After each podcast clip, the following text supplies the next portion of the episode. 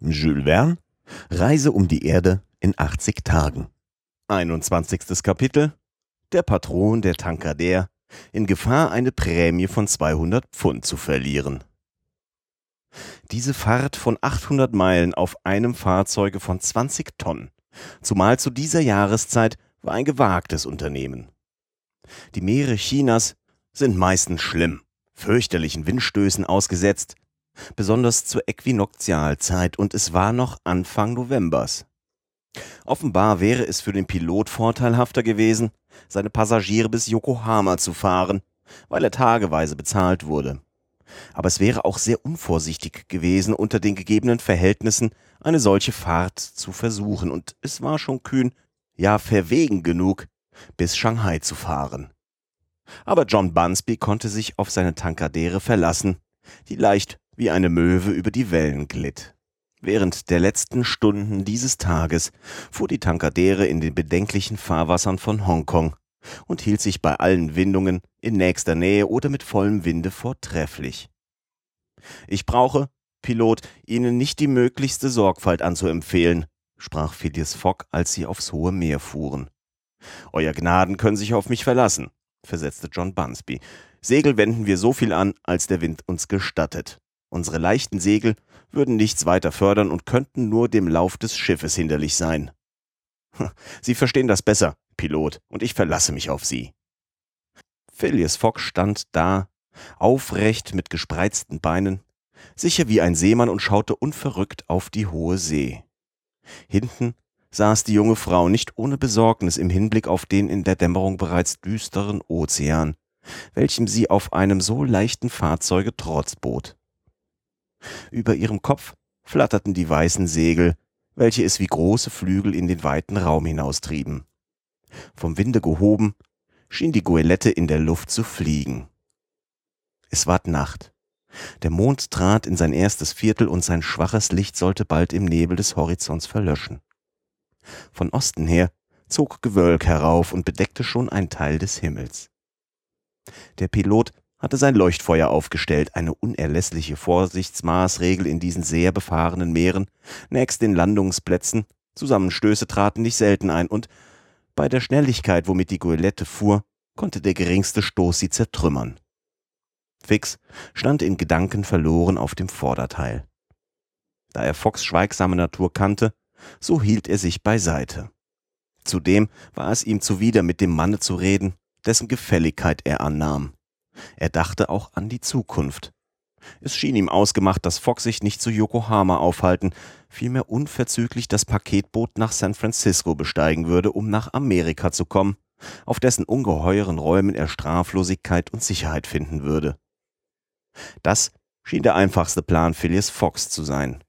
Anstatt kurzerhand in England wie ein gewöhnlicher Schurke nach den Vereinigten Staaten überzuschiffen, hatte dieser Fogg den weiten Umweg gewählt mit der Fahrt über drei Viertel des Erdumkreises, um so mit mehr Sicherheit aufs amerikanische Festland zu gelangen und da selbst, nachdem er die Polizei an der Nase geführt, ruhig seine Banknoten zu genießen. Aber was sollte Fix auf amerikanischem Gebiet anfangen? Diesen Menschen loslassen? Nein, hundertmal nein. Bis er eine Auslieferungsakte erwirkt, wollte er ihm nicht von der Ferse weichen. Diese, seine Schuldigkeit, wollte er vollständig erfüllen. Jedenfalls hatte er einen glücklichen Umstand erzielt. Passepartout befand sich nicht mehr bei seinem Herrn, und zumal nachdem Fix gegen ihn vertraulich gewesen, war es von Wichtigkeit, dass Herr und Diener nie wieder zusammenkamen. Phyllis Fogg machte sich ebenfalls Gedanken um seinen so auffallend verschwundenen Diener. Alles in Betracht gezogen, schien es ihm nicht unmöglich, dass der arme Junge infolge eines Missverständnisses sich erst im Moment der Abfahrt auf dem Carnatic eingefunden hatte. Das meinte auch Mrs. Aouda, welche diesen braven Diener, dem sie so viel verdankte, herzlich bedauerte. Es war also nicht unmöglich, ihn in Yokohama wiederzufinden, und wenn er mit dem Carnatic dahin abgefahren war, konnte man's leicht erfahren. Gegen zehn Uhr erhob sich ein frischer Wind. Vielleicht wäre es klug gewesen, ein Reff aufzunehmen, aber der Pilot ließ, nachdem er den Himmel sorgfältig beobachtet hatte, das Segelwerk in seinem bisherigen Zustande. Übrigens hielt die Tankadere bei tiefem Wasser ihre Segel stattlich, und alles war fertig, im Fall eines Windstoßes sie einzuziehen. Um Mitternacht begaben sich Phileas Fogg und Miss Aouda in die Kabine hinab. Fix war schon dahin vorausgegangen und hatte sich auf einem Divan gelagert. Der Pilot blieb mit seinen Bootsleuten die ganze Nacht auf dem Verdeck. Am folgenden Morgen, den 8. November bei Sonnenaufgang, hatte die Goélette bereits über 100 Meilen zurückgelegt. Das Lok gab eine durchschnittliche Geschwindigkeit von 8 bis 9 Meilen an. Die Tankadere hatte halben Wind in ihren Segeln, die alle trieben, und so erlangte sie ihre größte Geschwindigkeit. Hielt sich der Wind dermaßen, so waren das gute Aussichten. Die Tankadere entfernte sich während dieses ganzen Tages nicht merklich von der Küste, deren Windströmung ihr günstig war. Diese zog sich höchstens fünf Meilen entfernt linker Hand und wurde, da sie unregelmäßig zugeschnitten war, mitunter durch lichte Stellen hindurch sichtbar. Da der Wind vom Lande her kam, so ging eben deshalb das Meer weniger stark. Ein günstiger Umstand für die Goélette, denn den Fahrzeugen von geringem Tonnengehalt gereicht besonders die hohe See zum Nachteil, da sie ihre Schnelligkeit bricht. Gegen Mittag wurde der Wind etwas milder und strich südöstlich. Der Pilot ließ die kleinen Segel aufziehen. Aber nach Verlauf von zwei Stunden musste man sie wieder einziehen, denn der Wind wehte wieder stärker. Herr Fogg und die junge Frau, welche der Seekrankheit glücklich widerstanden, aßen mit Appetit Zwieback und Konserven, welche an Bord befindlich waren. Fix wurde eingeladen teilzunehmen und hätte es annehmen sollen, denn er wusste wohl, dass man den Magen ebenso wohl wie die Schiffe mit Ballast versehen muss. Aber es war ihm zuwider, auf Kosten dieses Mannes die Reise zu machen. Von seinem Brot zu essen fand er doch etwas unehrenhaft. Er aß jedoch, zwar nur wenig, doch aß er. Als das Mahl beendigt war, glaubte er den Herrn Fogg beiseite nehmen zu müssen und sagte ihnen, Mein Herr, dies Wort kam ihm schwer über die Lippen, und es kostete ihn Überwindung, diesen Herrn nicht am Kragen zu fassen. Mein Herr, Sie haben die Gefälligkeit gehabt, mir einen Platz auf Ihrem Boot anzubieten. Aber obwohl meine Mittel mir nicht so reichlich fließen wie Ihnen, so will ich meinen Anteil bezahlen. Ha, reden wir nicht davon, mein Herr, versetzte Herr Fogg. Aber doch, es ist mir. Nein, mein Herr, wiederholte Herr Fogg in einem Tone, der eine Erwiderung ausschloss. Es gehört das zu den Gesamtkosten. Fix verneigte sich, er hätte bersten mögen. Er begab sich aufs Vorderteil des Schiffes und sprach den ganzen Tag kein Wort weiter.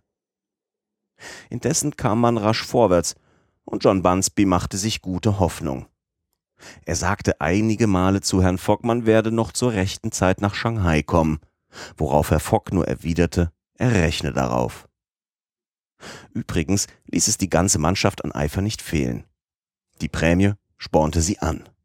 Man hätte bei einem Wettschiffen des Royal Yacht Clubs nicht strenger manövriert. Am Abend zeigte das Log, dass man von Hongkong aus 220 Meilen zurückgelegt hatte und Phileas Fogg konnte sich Hoffnung machen, dass er bei seiner Ankunft in Yokohama keine Verspätung in sein Programm werde einzutragen haben. So sollte denn auch das erste ernstliche Hindernis, worauf er seit seiner Abfahrt aus London gestoßen, ihm wahrlich keinen Schaden bringen. Während der Nacht, gegen Morgen, fuhr die Tankadere frisch in die Straße Fokien hinein, welche die große Insel Formosa von der chinesischen Küste scheidet und durchschnitt den Wendekreis des Krebses. In dieser Straße war das Meer sehr aufgeregt, voll Wirbel, welche die Gegenströmung veranlasste. Die Goelette hatte viel mit den gebrochenen Wellen zu schaffen, welche ihren Lauf hemmten. Es fiel sehr schwer, sich auf dem Verdeck aufrecht zu halten. Mit Tagesanbruch wurde der Wind noch stärker und am Himmel ergaben sich Vorzeichen eines Windstoßes. Übrigens kündigte der Barometer eine bevorstehende Luftveränderung an. Er bewegte sich unregelmäßig und das Quecksilber geriet in launische Schwankungen. Man sah auch südöstlich das Meer in hochgehenden Wellen aufgeregt, was auf Sturm hindeutete. Am Abend zuvor war die Sonne in rotem Nebel untergegangen unter phosphorisierendem Funkeln des Ozeans. Der Pilot nahm lange dieses schlimme Aussehen des Himmels in Erwägung und brummte unverständliche Worte zwischen den Zähnen. Einmal, da er neben seinem Passagier stand, sprach er leise zu ihm. Man kann mit Euer Gnaden offen reden? Jawohl, erwiderte Phileas Fogg. Nun, wir werden einen Windstoß bekommen. Von Norden oder Süden her? fragte Herr Fogg. Vom Süden. Sehen Sie, eine Trombe wird's geben. Von Süden her mag der Windstoß immer kommen, er wird uns richtig vorwärts befördern, erwiderte Herr Fogg. Nehmen Sie's so, versetzte der Pilot, so habe ich nichts weiter zu sagen. Die Ahnungen des John Bunsby täuschten nicht. Zu einer weniger vorgerückten Jahreszeit würde die Trombe, nach dem Ausspruch eines berühmten Meteorologen, wie eine mit elektrischen Flammen erleuchtete Kaskade zerfließen. Aber im Winteräquinoktium war zu befürchten, dass sie heftiger losbrach. Der Pilot traf seine Vorkehrung. Er ließ alle Segel der Goélette einziehen und die Stangen auf dem Verdeck herabnehmen. Die Luken wurden sorgfältig verwahrt, so dass kein Tropfen Wasser ins Innere dringen konnte. Ein einziges dreieckiges Segel, ein Focksegel von starkem Zeug, wurde aufgehisst, um die Goélette beim Treiben des Windes zu halten. So wartete man ab. John Bunsby hatte die Passagiere aufgefordert, sich in die Kabine hinabzubegeben. Aber in dem engen Raum, fast ohne Luft und bei den Wellenstößen, hatte diese Einsperrung nichts Angenehmes. Weder Herr Fogg noch Miss Aouda, selbst Fix mochten sich nicht dazu verstehen. Gegen acht Uhr brach ein Unwetter mit Regen und Windstößen aus, so dass die Tankadere hätte sie mehr Segel aufgespannt gehabt, wie eine Feder in die Lüfte gewirbelt worden wäre. Wollte man die Schnelligkeit eines solchen Windes mit der vierfachen einer Lokomotive bei vollem Dampf vergleichen, so bliebe man noch hinter der Wahrheit zurück. Während des ganzen Tages flog so das Boot nordwärts, von riesenhaften Wellen getragen, indem es glücklicherweise eine der ihrigen gleiche Schnelligkeit behielt. Zwanzigmal war es nahe daran, von so einem Wasserberg, der sich hinter ihm auftürmte, überschüttet zu werden, wenn nicht mit geschicktem Griff der Steuerer die Katastrophe abgewendet hätte. Die Passagiere wurden mitunter ganz von dem Staubregen der zusammengestoßenen Wellen bespritzt, was sie sich philosophisch gefallen ließen. Fix fluchte allerdings, aber die unverzagte Aouda, den Blick auf ihren Begleiter mit seinem bewundernswerten Gleichmut gerichtet, zeigte sich seiner würdig und trotzte ebenfalls dem Sturm. Phileas Fogg hatte wohl, schien es, diese Trombe auf seinem Programm. Bisher war die Tankadere stets nordwärts getrieben, aber gegen Abend, wie zu befürchten war, schlug der Wind um und trieb nordwestlich. Da nun die Tankadere dem Wellenschlag die Seite darbot, so wurde sie fürchterlich geschüttelt, und man konnte wohl bei solcher Gewalt der Stöße in Angst geraten, es möchten nicht alle Teile des Schiffes fest genug zusammengefügt sein. Mit Einbruch der Nacht ward der Sturm noch ärger. Als John Bunsby die Dunkelheit und mit dem Dunkel die Sturmesgewalt sich steigern sah, ward er doch lebhaft unruhig und beriet mit den Bootsleuten, ob es nicht geraten sei, beizulegen. Darauf trat er zu Herrn Fogg und sprach Ich glaube, Euer Gnaden, es wäre wohl getan, einen Hafen an der Küste zu suchen. Hm, ich glaub's auch, erwiderte Phileas Fogg. Ha, sagte der Pilot, aber welchen? Hm, ich weiß nur einen, versetzte gelassen Herr Fogg. Der ist Shanghai. Der Pilot wusste nicht gleich den Sinn der Antwort, die zähe Ausdauer zu fassen. Darauf rief er, nun ja, Euer Gnaden hat recht, nach Shanghai. Und die Richtung der Tankadere ward unveränderlich nordwärts festgehalten. Es war eine wahrhaft erschreckliche Nacht und ein Wunder, dass die kleine Goélette nicht umschlug. Zweimal war sie nahe daran und es wäre alles von Bord gefegt worden, hätten die Seile zur Befestigung nicht gehalten. Miss Aouda war ganz erschöpft, aber ließ keinen Klagelaut hören. Mehrmals musste Herr Foxy gegen die Gewalt der Wellen schützen. Es ward wieder Tag, und das Gewitter dauerte ununterbrochen mit entfesselter Wut. Doch änderte sich der Wind in Südost. Ein günstiger Umstand, und die Tankadere setzte ihren Weg auf dem tobenden Meere fort, dessen Wellen mit den von der neuen Windrichtung getriebenen zusammenstießen, ein Widerprallen, wobei ein minder fest gebautes Boot zertrümmert worden wäre. Von Zeit zu Zeit konnte man durch den nun gebrochenen Nebel die Küste wahrnehmen, aber nirgends ein Schiff. Die Tankadere war das einzige, welches die See hielt. Um Mittag ergaben sich einige Zeichen, dass der Sturm sich legte, und als sich die Sonne zum Horizont hinabsenkte, sprach sich dies noch entschiedener aus. Die kurze Dauer desselben hing mit seinem heftigen Auftreten zusammen. Nun konnten die erschöpften Passagiere etwas Speise zu sich nehmen und ein wenig ausruhen. Die Nacht war verhältnismäßig ruhig. Der Pilot ließ seine niederen Segel wieder aufziehen und das Schiff fuhr erstaunlich schnell. Am folgenden Morgen, den 11. bei Tagesanbruch, konnte John Bunsby versichern, dass keine hundert Meilen mehr zu machen seien. Aber es war nur noch dieser einzige Tag Zeit. Noch an demselben Abend musste Herr Fogg zu Shanghai anlangen, wenn er nicht für das Paketboot nach Yokohama zu spät eintreffen wollte. Wäre nicht der Sturm dazwischen gekommen, so hätte er jetzt nur noch 30 Meilen zurückzulegen.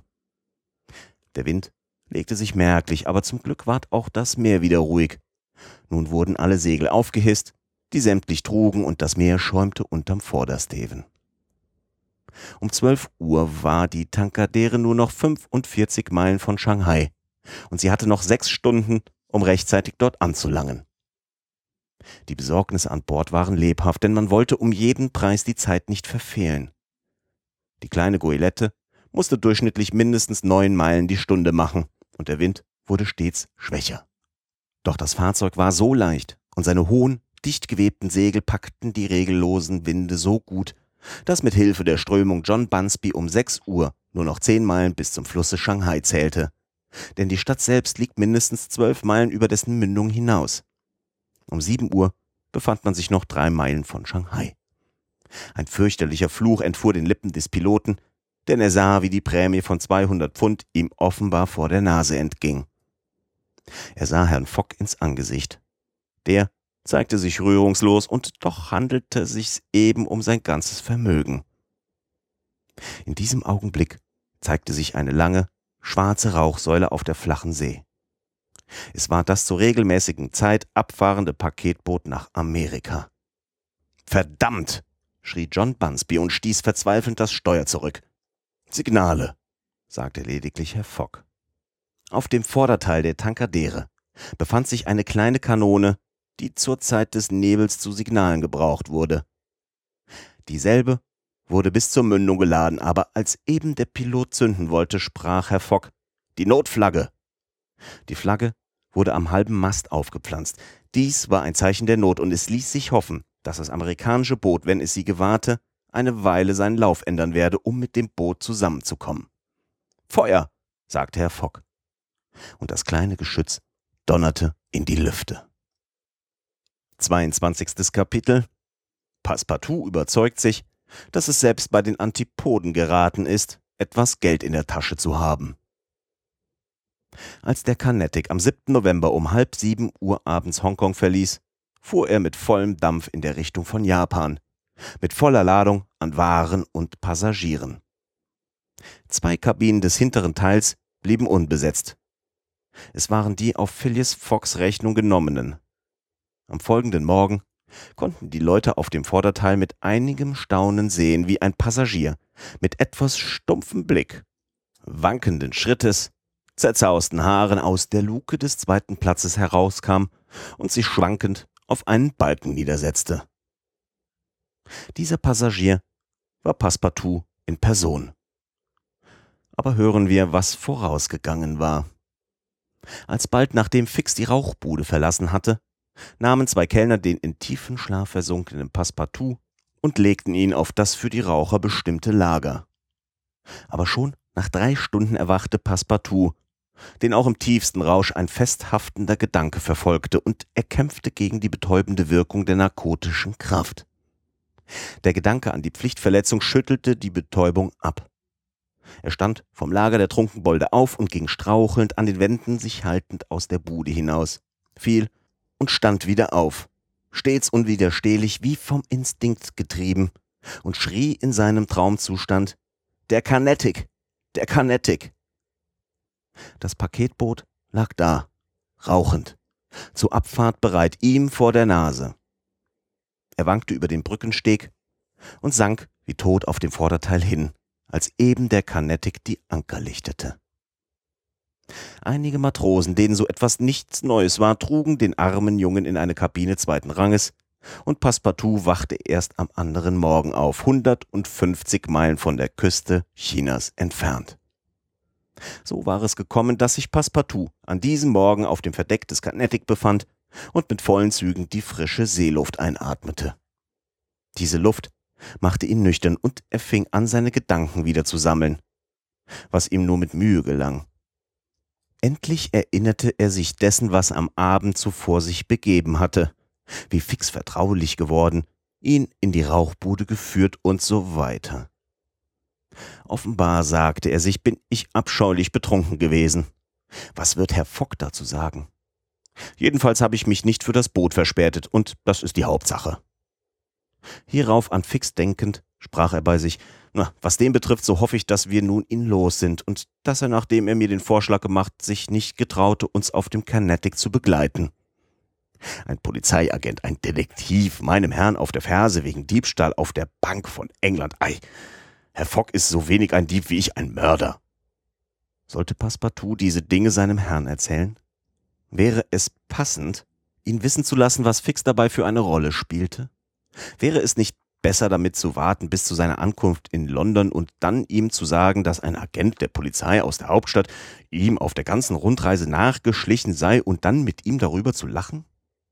Ja, gewiss. Jedenfalls wäre es noch so zu bedenken. Das Dringendste war nun, Herrn Fogg aufzusuchen und seine Entschuldigung für sein unverantwortliches Benehmen zu gewinnen. Passepartout stand also auf, und da das Paketboot bei hoher See stark schwankte, so kostete es den guten Jungen, der noch nicht recht fest auf den Beinen stand, einige Mühe, aufs Hinterverdeck zu gelangen. Hier, auf dem Verdeck, gewahrte er niemand, der wie sein Herr oder Miss Aouda aussah. Gut, dachte er, Miss Aouda liegt jetzt noch im Schlaf und Herr Fogg wird seinen Spielgenossen für Whist gefunden haben und äh, seiner Angewohnheit nach. Mit solchen Gedanken begab sich Passepartout in den Salon aber Herr Fogg war auch da nicht zu finden. Passepartout brauchte indessen nur den Proviantmeister nach seiner Kabine zu fragen. Derselbe erwiderte, es sei ihm kein Passagier dieses Namens bekannt. Entschuldigen Sie, sagte Passepartout dringend, es handelt sich um einen großen, kalten, wenig gesprächigen Gentleman in Begleitung einer jungen Dame. Es befindet sich gar keine junge Dame an Bord, versetzte der Proviantmeister. Zum Überfluss unterrichten Sie sich selbst auf der Passagierliste. Hier ist sie. Passepartout besah die Liste. Seines Herrn Name stand nicht darauf. Er war ganz verblüfft. Da fuhr ihm ein Gedanke durch den Kopf. Ah, bin ich denn auf dem Carnatic? rief er aus. Ja, erwiderte der Proviantmeister. Auf dem Weg nach Yokohama? Ganz richtig. Passepartout hatte eine Weile die Besorgnis, er sei auf das unrechte Schiff gekommen. Aber befand er sich auf dem Carnatic, so war es nun klar, dass sein Herr sich nicht darauf befand. Das war für Passepartout ein Donnerschlag. Er sank auf einen Fauteuil hin. Nun ging ihm plötzlich ein Licht auf. Er erinnerte sich, dass die Abfahrt des Carnatic auf etwas frühere Zeit verlegt worden war und dass er dies seinem Herrn hatte melden sollen, was er aber zu tun unterließ. Demnach war es seine Schuld, wenn Herr Fogg und Miss Aoude sich für die Abfahrtszeit verspäteten. Seine Schuld, ja. Aber noch weit mehr des Verräters, der ihn, um ihn von seinem Herrn zu trennen und diesen zu Hongkong zurückzuhalten, betrunken gemacht hatte. Denn nun begriff er den Kniff des Polizeiagenten. Und jetzt sei Herr Fogg sicherlich durch Verlust seiner Wette ruiniert, verhaftet, vielleicht im Kerker. Passepartout raufte sich bei diesem Gedanken die Haare. Ah, fiele Fix ihm jemals in die Hände, wie würde er mit ihm abrechnen? Endlich, nachdem die erste Bestürzung vorüber war, bekam Passepartout seinen Gleichmut wieder, und er studierte seine Lage, die wenig beneidenswert war. Der Franzose befand sich auf der Reise nach Japan. Dahin kam er wohl gewiss, wie aber von da wieder weg mit leerer Tasche. Kein Schilling, kein Penny darin. Doch waren seine Fahrt und Kost an Bord vorausbezahlt, also konnte er sich noch fünf bis sechs Tage besinnen, um einen Entschluss zu fassen. Wie er sich bei dieser Fahrt noch Essen und Trinken schmecken ließ, kann man sich denken. Er aß für sich, seinen Herrn und Miss Aouda zusammen. Am 13. früh morgens fuhr der Carnatic in den Hafen von Yokohama ein. Dieser Punkt ist ein bedeutender Platz am stillen Meere, wo alle Boote im Dienst der Post und der Reisenden zwischen Nordamerika, China, Japan und den malaiischen Inseln anhalten. Yokohama liegt in der Bucht von Yedo, unweit von dieser ungeheuren Stadt, der zweiten Hauptstadt des Reiches Japan, vormals Residenz des Taikun, zur Zeit, als dieser bürgerliche Kaiser noch existierte, und Rivalin von Miyako, der großen, vom Mikado bewohnten Stadt, dem kirchlichen Kaiser, der von den Göttern abstammte. Der Carnatic nahm seinen Platz am Kai zu Yokohama, in der Nähe der Hafendämme und der Zollmagazine, mitten unter zahlreichen Schiffen aller Nationen. Passepartout war nicht weniger als begeistert, wie er dieses so merkwürdige Land der Sonnensöhne betrat. Es blieb ihm nichts übrig, als den Zufall zum Führer zu nehmen und aufs Geradewohl die Straßen der Stadt zu durchwandeln. Er befand sich gleich in einer völlig europäischen Stadt von niedrig gebauten Häusern, mit Verandas auf zierlichen Säulenreihen, einem Quartier, das mit seinen Straßen, Plätzen, Docks, Lagerhäusern den ganzen Raum vom Vorgebirge bis zum Fluss bedeckte. Hier, wie zu Hongkong und zu Kalkutta, wimmelte ein Gemisch aus Menschen aller Rassen. Amerikaner, Engländer, Chinesen, Holländer, Kaufleute, denen alles feil ist und die alles kaufen, in deren Mitte sich der Franzose ebenso fremd sah, als wenn er ins Hottentottenland wäre verschlagen worden. Passepartout war doch nicht ohne Zuflucht. Er konnte sich den zu Yokohama aufgestellten französischen oder englischen Konsularagenten empfehlen.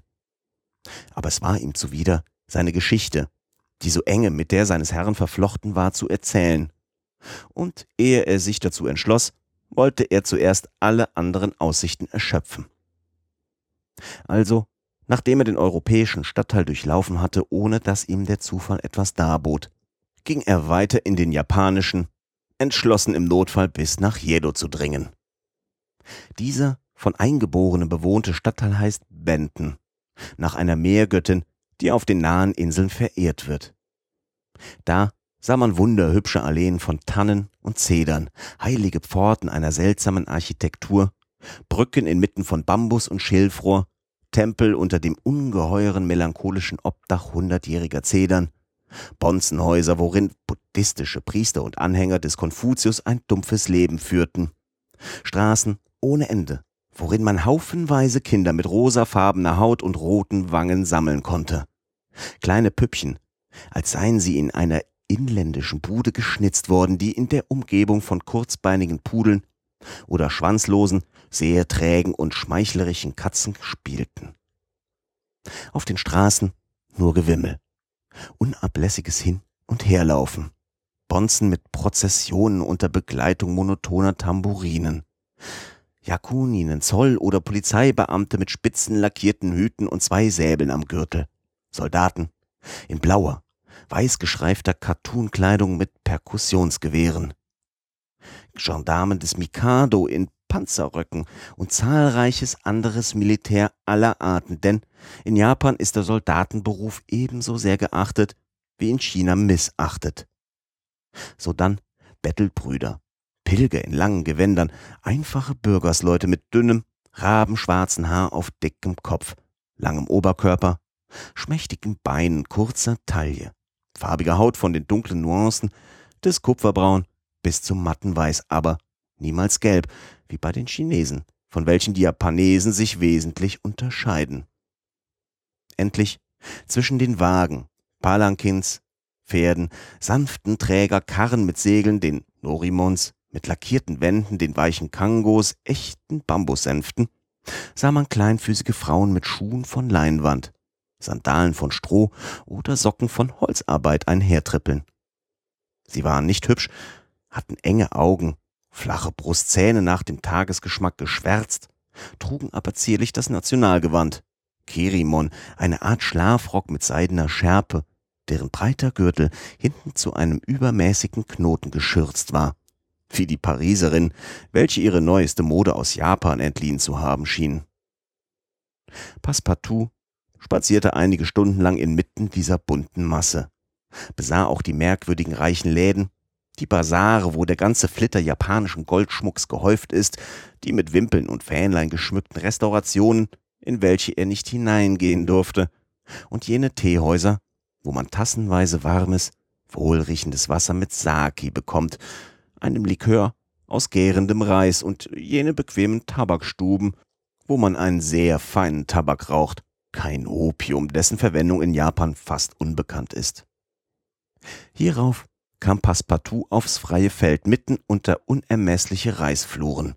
Hier schimmerten im letzten Farbenschmuck und Blütenduft glänzende Kamelien, nicht auf Sträuchern, sondern Bäumen, und in Bambusgehängen Kirsch, Pflaumen und Apfelbäume, deren Früchte sie durch Fratzenmännchen, Scheuchklappern gegen den gefräßigen Schnabel der Sperlinge, Tauben, Raben und anderen Gevögels schützen. Da hausen auf den majestätischen Zedern gewaltige Adler, Reiher bergen sich unter den Zweigen der Trauerweiden. Überall flattern Krähen, Enten, Sperber, wilde Gänse und Kraniche, die bei den Japanern sehr in Ehren stehen. Nachdem Passepartout so den ganzen Tag über spazieren gelaufen, so fühlte er trotz des reichlichen Frühstücks, welches er vorsorglich auf dem Carnatic noch zu sich genommen hatte, doch am Abend den Magen sehr hohl. Er hatte wohl schon bemerkt, dass Fleisch von Hämmeln, Ziegen oder Schweinen nirgends in den einheimischen Metzgerläden zu sehen war. Und da er auch wusste, dass man die Ochsen, weil man sie lediglich für den Ackerbau braucht, nicht töten darf, so hatte er sich schon gemerkt, dass Fleischgerichte in Japan selten sind. Darin irrte er nicht, aber sein Magen hätte sich auch mit Wildbret, Geflügel oder Fischen begnügt, womit die Japanesen fast ausschließlich sich nähren, außer den Gerichten vom Reis. Aber er musste für heute sich gutwillig in sein Geschick fügen und die Nahrungssorge auf den nächsten Morgen verschieben. Die Nacht kam heran.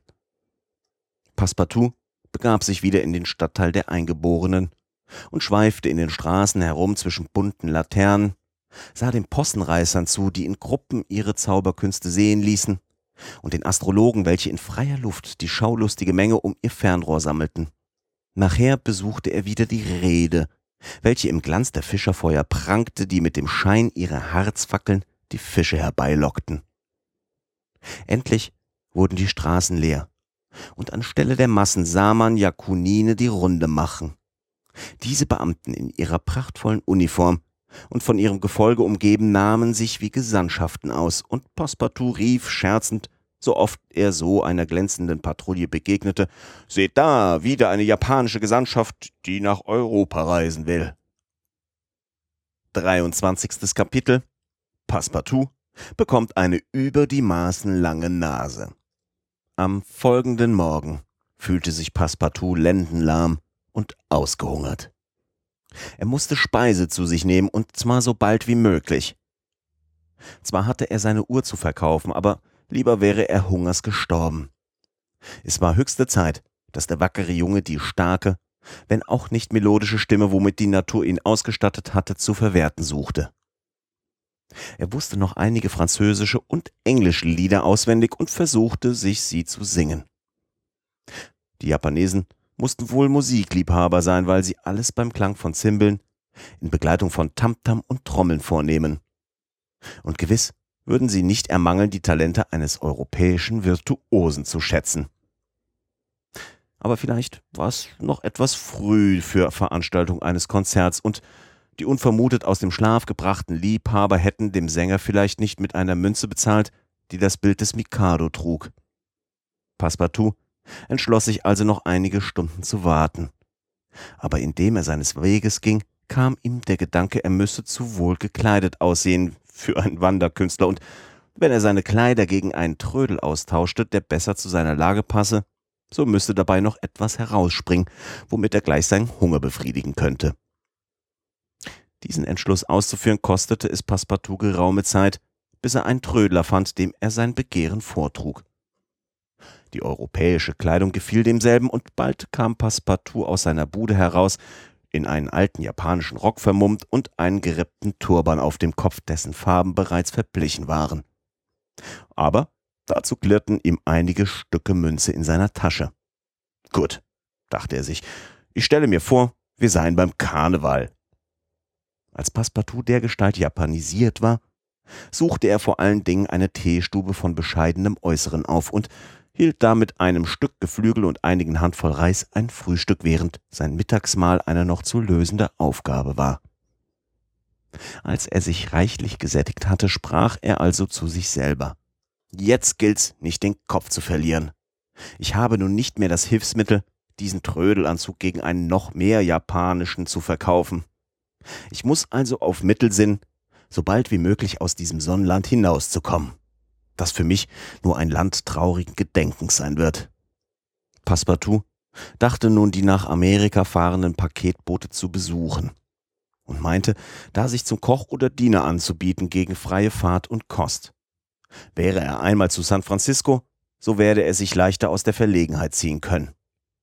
Die Hauptsache war nur, über die 4700 Meilen des stillen Meeres zwischen Japan und der neuen Welt hinauszukommen. Diesen Gedanken sofort auszuführen, ging Passepartout nach dem Hafen von Yokohama zu. Je näher er den Docks kam, umso mehr schien ihm die Idee, welche ihm anfangs so einfach vorgekommen war, unausführbar. Wie sollte man an Bord eines amerikanischen Paketbootes einen Koch oder Bedienten nötig haben? Und was könne er in seinem dermaligen Anzug für Vertrauen einflößen?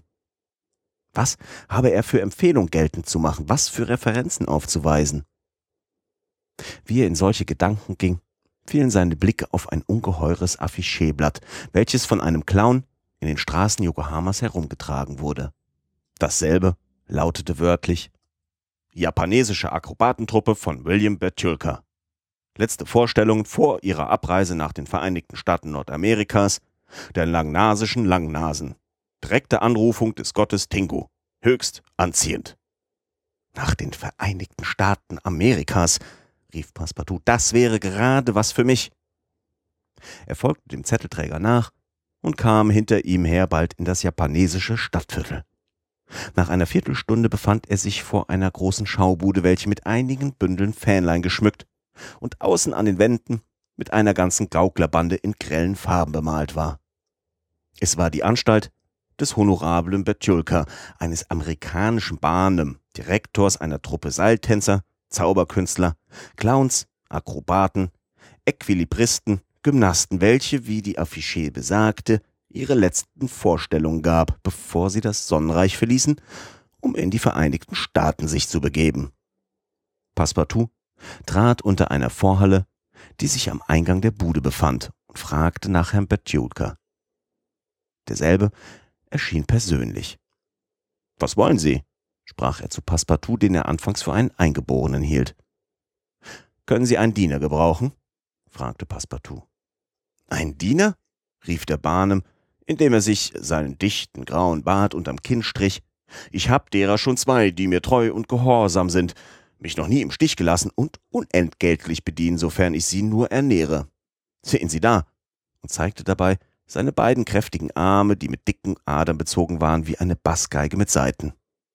Also, können Sie mich zu nichts gebrauchen? Zu nichts. Teufel. Es hätte mir doch gerade gepasst, mit Ihnen zu reisen. Ha, sagte der honorable Betjulka. Sie sind gerade so viel Japanese als ich Affe. Warum haben Sie sich denn in solche Kleidung gesteckt? Man kleidet sich, wie man kann. Sie haben recht. Franzose sind Sie? Ja, ein Pariser aus Paris. Nun, dann müssen Sie auch Gesichter schneiden können. Ganz gewiss, erwiderte Passepartout, den es doch ärgerte, dass man seiner Nationalität zu nahe trat. Wir Franzosen verstehen uns allerdings darauf, Gesichter zu schneiden, aber doch nicht so gut wie die Amerikaner. Richtig. Nun denn, äh, kann ich Sie auch nicht als Diener brauchen, so können Sie mir doch als Hans Wurst dienen. Verstehen Sie, mein Wackerer, in Frankreich braucht man Ausländer als Possenreißer. Und im Ausland Franzosen. Hm. Sie sind übrigens kräftig? Ja, besonders wenn ich vom Essen komme. Und Sie können singen?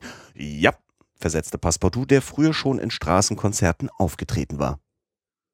Aber verstehen Sie auch eine Vorstellung zu geben, Kopf unten, mit einem sich drehenden Kreisel auf der linken Fußsohle und äh, dabei mit der rechten ein Säbel im Gleichgewicht haltend?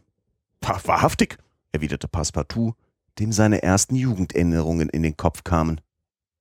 Das ist alles.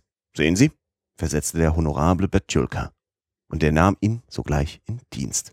Kurz und gut, Passepartout hatte eine Stelle gefunden. Er hatte sich verbindlich gemacht, in der berühmten japanesischen Truppe alles mitzumachen.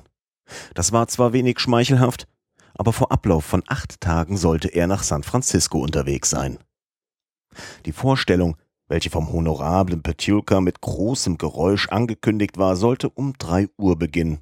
Und bald ließen sich die fürchterlichen Instrumente eines japanesischen Orchesters, Trommeln und Tamtams am Eingang vernehmen. Natürlich hatte Passepartout nicht mehr eine Rolle einstudieren können, aber er sollte bei dem Hauptstück der Menschentraube, welches die Langnasen des Gottes Tingu aufführten, mit seinen starken Schultern eine Stütze bieten. Dieses höchst anziehende Stück bildete den Schluss der Vorstellungen. Bereits vor drei Uhr war der Zuschauerraum der großen Bude gefüllt. Europäer und Eingeborene, Chinesen und Japanesen, Männer, Weiber und Kinder stürzten sich auf die schmalen Bänke und in die der Szene gegenüber befindlichen Logen. Die Musik hatte sich hineinbegeben und das volle Orchester, Gonggongs, Tamtams, Klappern, Flöten, Tambourinen und Pauken arbeiteten wütend. Diese Vorstellung war wie alle diese Akrobatenproduktionen. Aber zugestehen muss man, dass die Japanesen die ersten Equilibristen der Welt sind. Einer führte mit einem Fächer und Fetzchen Papier das so reizende Stück der Schmetterlinge und Blumen aus. Ein anderer zog mit wohlriechendem Pfeifendampf in aller Eile eine Reihe blauer Worte, welche eine Höflichkeit gegen das Publikum ausdrückten. Dieser warf angezündete Kerzen, die er, wenn er sie an seinem Munde vorbeiflogen, nacheinander ausblies und dann wieder anzündete, ohne sein Zauberstück im geringsten zu unterbrechen. Dieser wieder führte mit Kreiseln, während sie sich drehten, kaum glaubliche Züge aus. Unter seiner Hand schienen die schnurrenden Maschinen bei ununterbrochener Kreisbewegung ein eigentümliches Leben zu bekommen. Sie liefen über Pfeifenröhren, säbelschneidend Drähte um große Kristallvasen herum, kletterten Bambusleitern hinauf, zerstreuten sich nach allen Seiten und führten durch Verbindung ihrer verschiedenen Töne harmonische Stückchen seltsamer Art auf. Die Zauberkünstler warfen sie in die Luft, wo sie sich zu drehen fortfuhren, schleuderten sie wie Bälle mit hölzernen Raketen, wobei sie immerfort sich drehten. Sie steckten dieselben in die Tasche und wenn sie sie wieder herauszogen, drehten sie sich immer noch, bis sie durch eine Sprungfeder veranlasst wurden, sich in künstliche Garben aufzulösen. Ich brauche die wundervollen Übungsstücke der Akrobaten und Gymnasten nicht aufzuzählen, aber die Hauptdarstellung, welche am meisten Reiz ausübte, war die jener langen Nasen, staunenswerter Equilibristen, welche man in Europa noch nicht kennt. Diese Langnasen bilden eine besondere Kooperation unter direktem Schutze des Gottes Tingu.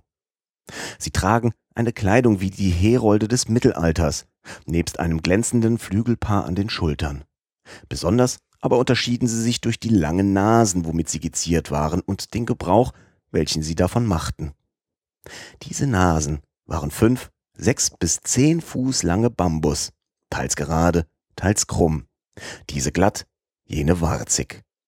Auf diesen Ansätzen nun, welche solide befestigt waren, nahmen sie alle ihre equilibristischen Übungen vor.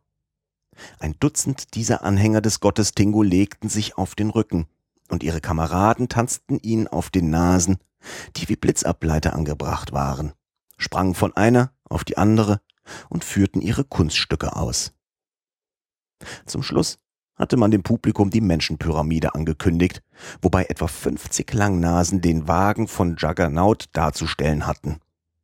Aber anstatt zur Bildung dieser Pyramide ihre Schultern zum Stützpunkt zu nehmen, durften die Künstler des honorablen Batjulka nur mit ihren Nasen wirken. Nun geschah es, dass einer von denen, welche die Basis des Wagens bildeten, aus der Truppe ausgetreten war. Und da man dafür nur kräftig und gewandt sein brauchte, so war Passepartout gewählt worden, seinen Platz einzunehmen. Gewiss schämte sich der brave Junge, als er in trauriger Erinnerung an seine jungen Jahre das mittelalterliche Kostüm anzog, sich mit den bunten Flügeln schmückte und eine sechs Fuß lange Nase ihm angefügt wurde. Aber kurzum, diese Nase verdiente ihm sein Brot, und er schickte sich da rein. Passepartout kam auf die Bühne und ward denen zugestellt, welche die Basis des Wagens zu bilden hatten. Alle legten sich auf dem Boden hin und streckten ihre Nasen zum Himmel empor. Eine zweite Abteilung der Equilibristen nahm auf diesen langen Spitzen Platz, eine dritte über diesen, dann eine vierte, und so erhob sich auf diesen Nasen, die sich nur mit ihren Spitzen berührten, ein Menschenmonument, das bis zur Decke des Theaters reichte. Nun gab es wiederholtes Beifallklatschen und die Instrumente des Theaters stimmten rauschend ein. Als die Pyramide wackelte und das Gleichgewicht verloren ging, da eine der Nasen der Basis ausriss und das Monument wie ein Kartenhaus zusammenfiel. Daran war Passepartout schuld. Passepartout, der seinen Posten verließ, ohne Flügelgebrauch über das Geländer setzte, die Galerie rechts hinaufkletterte und zu den Füßen eines Zuschauers sank, mit dem Ausrufe Ha, mein Herr, mein Herr. Sie? Ich. Nun gut, dann äh, rasch auf das Paketboot. Herr Fock, in Begleitung von Miss Aouda und Passepartout, stürzten über die Gänge aus der Bude hinaus. Da aber stießen sie auf Batjulka, der wütend eine Entschädigung für seine Kasse verlangte. Phileas Fogg warf ihm zur Beschwichtigung eine Handvoll Banknoten zu. Und noch recht im Moment der Abfahrt, um halb sieben bestiegen Herr Fogg und Miss Aouda das amerikanische Paketboot und hinter ihnen drein Passepartout mit seinen Flügeln an den Schultern und der sechsfüßigen Nase im Gesicht, welche er sich noch nicht hatte entledigen können.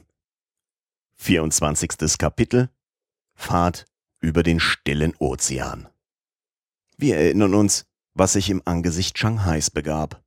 Auf dem Paketboot nach Yokohama hatte man die Signale der Tankadere gehört und da der Kapitän die Notflagge sah, fuhr er auf die kleine Goelette zu. Nicht lange, so zahlte Phileas Fogg dem Patron John Bunsby den bedungenen Preis von 550 Pfund. Darauf stieg der ehrenwerte Gentleman nebst Miss Aouda und Fix an Bord des Dampfbootes, das unverzüglich nach Nagasaki und Yokohama weiterfuhr. Als man an demselben Vormittag dem 14. November zu regelmäßiger Zeit ankam, begab sich Phileas Fogg, indem er fix seinen Geschäften nachgehen ließ, an Bord des Carnatic und hörte da zu großer Freude der Miss Aouda und auch vielleicht zu eigener Freude, obwohl er es nicht merken ließ, dass der Franzose Passepartout tags zuvor wirklich zu Yokohama angekommen war. Da Phileas Fogg noch denselben Abend nach San Francisco weiterfahren musste, so begann er unverzüglich seinen Diener aufzusuchen. Er wandte sich, doch vergeblich an den französischen und englischen Konsularagenten und nachdem er fruchtlos durch die Straßen Yokohamas gelaufen, gab er die Hoffnung, Passepartout wiederzufinden, auf, als er zufällig oder vielleicht von einer Ahnung getrieben in die Bude des honorablen Petjulka trat. Sicherlich hätte er seinen Diener unter diesen exzentrischen Vermummungen nicht wiedererkannt, aber dieser gewahrte trotz seiner Rückenlage seinen Herrn auf der Galerie. Er konnte nicht vermeiden, seine Nase zu bewegen, worauf dann das Gleichgewicht brach und das weitere erfolgte. Aus dem Munde der Miss Aouda vernahm sodann Passepartout, wie es bei der Fahrt von Hongkong nach Yokohama auf der Guilette Tankadere hergegangen, in Gesellschaft eines Herrn Fix. Beim Namen Fix verzog Passepartout seine Miene nicht. Er glaubte, es sei noch nicht der rechte Zeitpunkt, seinem Herrn mitzuteilen, was zwischen ihm und dem Agenten vorgegangen war. Auch machte er bei Erzählung seiner Abenteuer sich selbst seinen Vorwurf und sagte nur, er sei in einer Tabaksbude zu Hongkong von einem Opiumrausch befallen worden. Herr Fogg hörte die Erzählung kalt an, ohne ein Wort zu erwidern.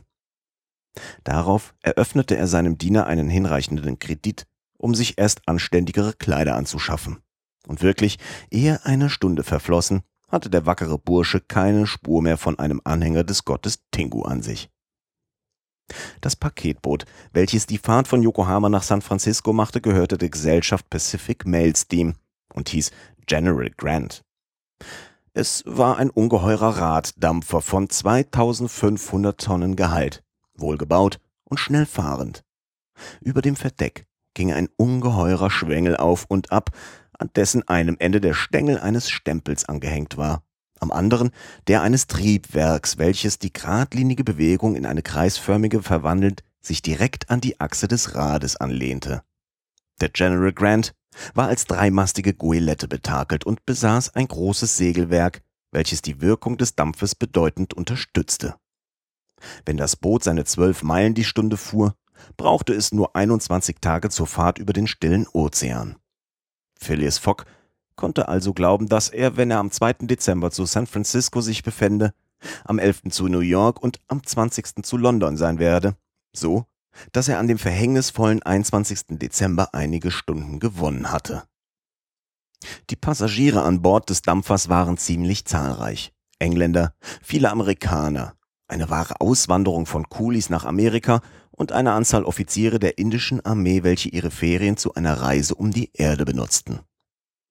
Während dieser Fahrt begab sich kein störender Zwischenfall. Das Boot mit seinen breiten Rädern und dem starken Segelwerk schwankte wenig. Der stille Ozean rechtfertigte seinen Namen. Herr Fogg war so ruhig, so wenig mitteilsam wie sonst. Seine junge Gefährtin fühlte sich mehr und mehr durch andere Bande als die der Dankbarkeit an diesen Mann gefesselt. Diese schweigsame, so edelmütige Natur machte auf sie einen tieferen Eindruck, als sie glaubte, und sie ließ sich fast wider Willen von Gefühlen beschleichen, welche auf den rätselhaften Fogg ohne Einfluss zu sein schienen. Auch nahm Miss Aouda an den Projekten des Gentleman merkwürdigen Anteil. Sie ward unruhig über die Widerwärtigkeiten, welche den Erfolg der Reise hindern konnten. Sie plauderte oft mit Passepartout, der sich ganz gut darauf verstand, im Herzen der Miss Aouda zwischen den Zeilen zu lesen. Dieser wackere Junge hatte jetzt zu seinem Herrn einen wahren Köhlerglauben. Er ward nicht müde, die Ehrenhaftigkeit, den Edelmut, die Hingebung Phileas Fox zu rühmen. Beruhigte sodann Miss Aouda über den Erfolg der Reise, indem er wiederholt versicherte, das Schwierigste sei bereits geschehen, da man nunmehr aus den fantastischen Ländern heraus wieder in zivilisierte Gegenden komme. Und nun zum Schluss nur noch die Bahnfahrt von San Francisco nach New York und die Überfahrt von New York nach London zu machen brauche, um diese unmögliche Reise um die Erde ohne Zweifel innerhalb der vorgeschriebenen Zeit zu vollenden. Neun Tage, nachdem man Yokohama verlassen hatte, hatte Phileas Fogg gerade die Hälfte der Rundfahrt um die Erde zurückgelegt. Der General Grant fuhr am 23. November über den 180. Meridian, wo sich in der südlichen Hemisphäre die Antipoden Londons befinden. Von den 80 Tagen, welche Herr Fogg zur Verwendung gegeben waren, hatte er bereits allerdings 52 verwendet, und es blieben ihm nur noch 28. Aber es ist doch zu bemerken, dass, wenn sich der Gentleman auch wegen der Verschiedenheit der Meridiane erst auf der Hälfte des Weges befand, er doch in Wirklichkeit mehr als zwei Drittel desselben zurückgelegt hatte. Welche notgedrungenen Umwege in der Tat von London nach Aden, von Aden nach Bombay, von Kalkutta nach Singapur, von Singapur nach Yokohama. Hätte man sich an den 50. Parallelkreis, welcher über London zieht, gehalten, so hätte die Entfernung nur 12.000 Meilen ungefähr betragen, während Phileas Fogg infolge der Launen der Beförderungsmittel deren etwa 26.000 zu durchlaufen hatte, wovon er an diesem 23. November ungefähr 17.505 zurückgelegt hatte. Jetzt aber war es nur noch der gerade Weg und Fix war nicht mehr anwesend, um Schwierigkeiten entgegenzuhäufen. An diesem 23. November erlebte auch Passepartout eine große Freude.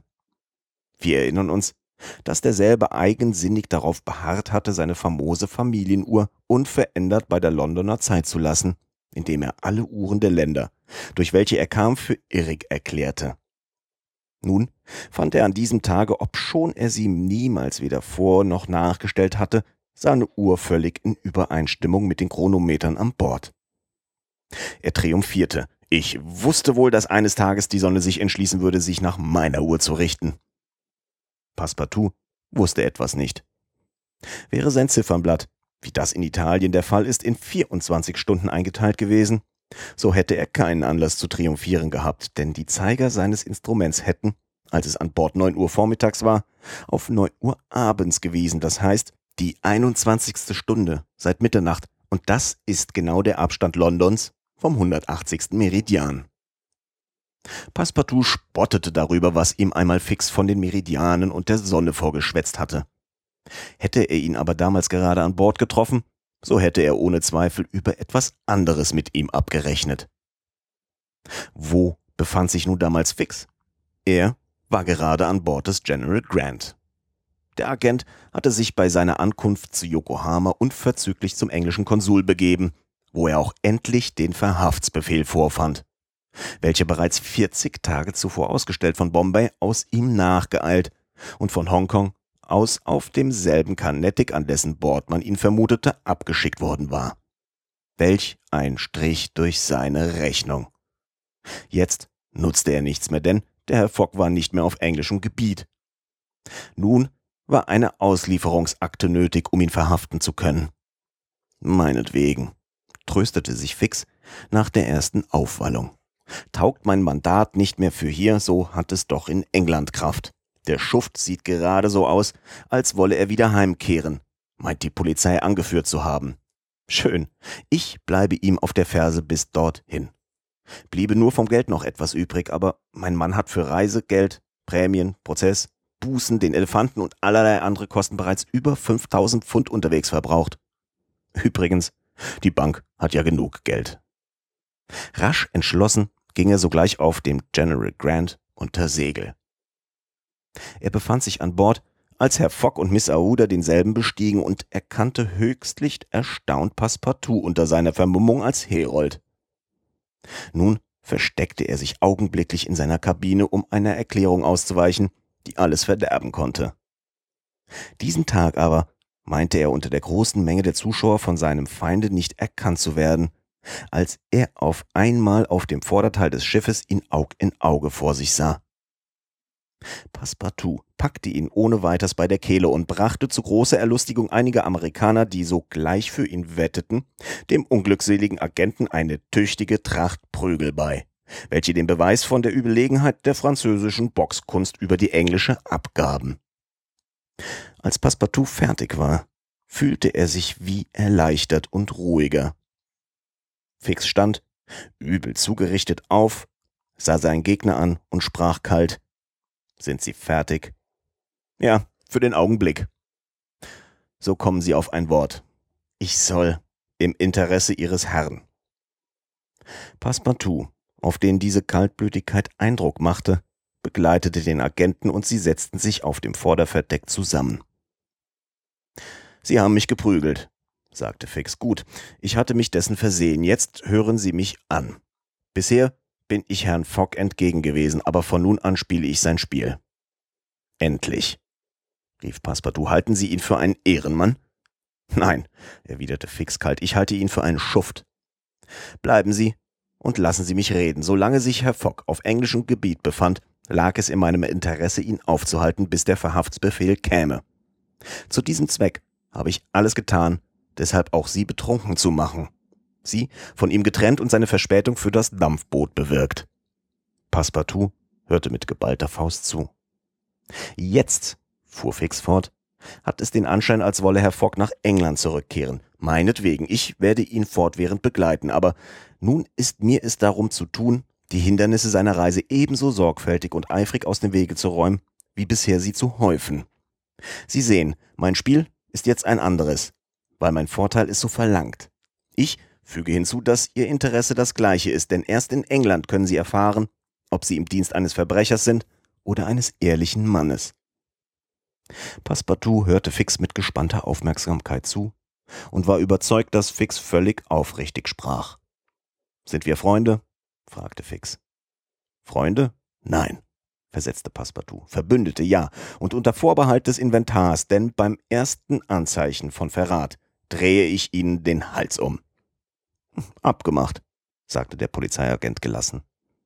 Elf Tage nachher, am 3. Dezember, lief der General Grant in die Bay von San Francisco ein. Herr Fogg hatte keinen Tag weder gewonnen noch verloren.